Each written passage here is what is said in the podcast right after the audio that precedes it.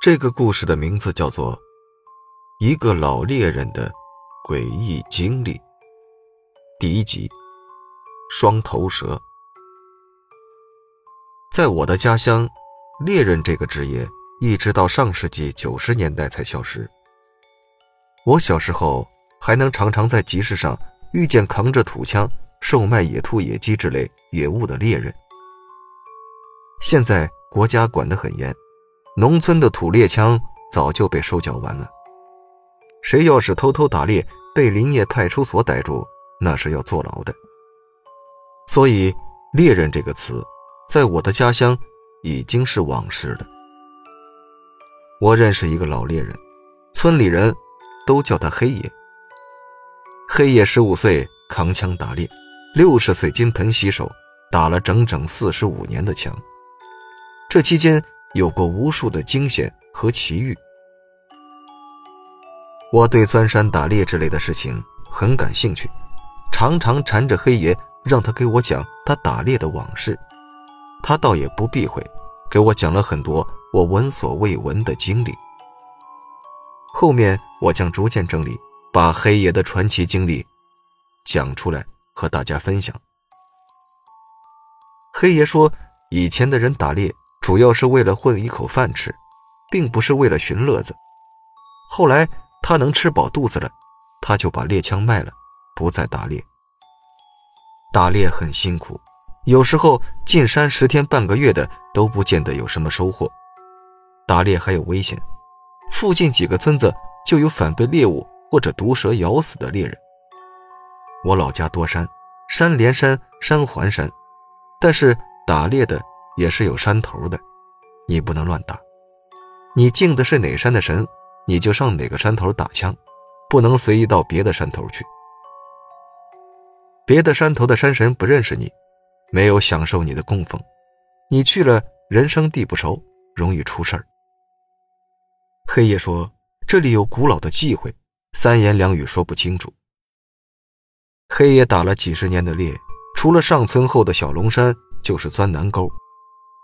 你可别小看这两个地方，小龙山的黑虎林绵延几百里，南沟更是幽深险峻，就算是老猎人，也不可能把这些地方都摸透。有一次，黑爷在黑虎林里打猎走累了，就在一片荒地上休息了起来。这片荒地很奇怪，上面只长着一些矮矮的臭蒿，一棵高过人膝盖的草都没有，更别说灌木和大树了。这里的臭蒿看起来和一般的臭蒿不一样，颜色有点发黑。黑虎林里竟然还有树木照不到的地方，黑爷觉得很奇怪。但是这地方开阔干净，野兽也不易偷袭，所以黑爷一屁股坐在臭蒿上，就开始吃起了干粮来。就在黑爷吃得津津有味的时候，他忽然听到身边的草丛里有稀稀碎碎的声音。他很警惕地看了看周边，微风轻轻吹着草，晃动着，他也就没在意。黑夜吃了干粮，举起水壶喝水的时候，他忽然又听到不远的草丛里有细碎的声音。当了这么多年猎人，黑爷不仅有一双犀利的眼睛，更有一双敏锐的耳朵。他觉得这声音不像是风吹草枝发出的声音，倒像是什么东西在草丛里爬行、刮擦地面发出的细微声响。黑夜收起水壶，举起猎枪，小心翼翼的就朝那声音发出的地方搜寻过去。草丛里要是有野兔和野鼠都不怕，就怕有毒蛇。黑夜还没走到那草丛晃动的地方，就已经看到蒿草中有一个黑乎乎的东西在蠕动。这东西忽而向东，忽而向西，动作说不出的别扭。黑爷看那东西有几分像蛇，所以也不敢放松警惕。他慢慢走到距离那东西几步远的地方，总算看清了这玩意儿的模样。这东西大概拇指粗细，一尺多长。全身覆盖黑色的鳞甲，两端各长了一个脑袋，没有尾巴，正应了那个词有头无尾。黑夜吃了一惊，这怪物到底是什么鬼啊？这难道是蛇？那怪蛇似乎发现了有人在靠近它，挣扎着想逃走，但是它两端的两个脑袋都拖着身子往不同的方向走，使劲的方向正好相反了。这怪蛇两端的脑袋谁也不让着谁，谁也拉不过谁，挣扎了半天还是在原地爬。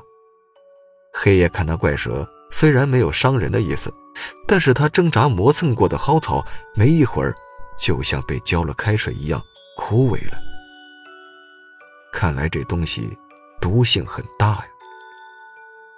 黑夜钻了这么多年山，知道这大山里奇奇怪怪的东西多，没有充分了解之前，是万万不敢去招惹他们的。但是他胆子大，又好奇，所以也没有走多远，就站在原地看那怪蛇两端的两个脑袋拔河一样的挣扎。这样过了好一会儿。那怪蛇一端的脑袋好像没力气了，任由另一端的脑袋拖着整个身子朝草丛的深处钻进去。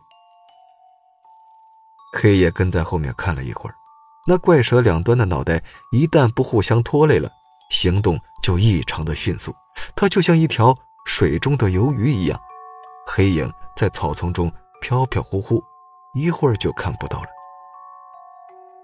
黑夜的脚下只有一团。已经枯萎的蒿草，黑夜忽然觉得这片蒿草地有点诡异，也就不敢多留，收起猎枪和水壶就离开了。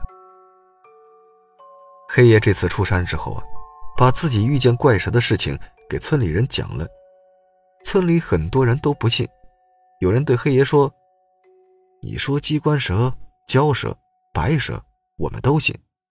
小龙山虽然怪东西多。”但是这有头无尾的双头蛇，你是说什么我都不信。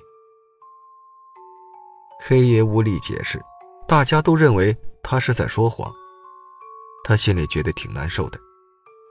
村里有个头发胡子都白了的老者，看到黑爷沮丧的样子，笑呵呵的对黑爷说：“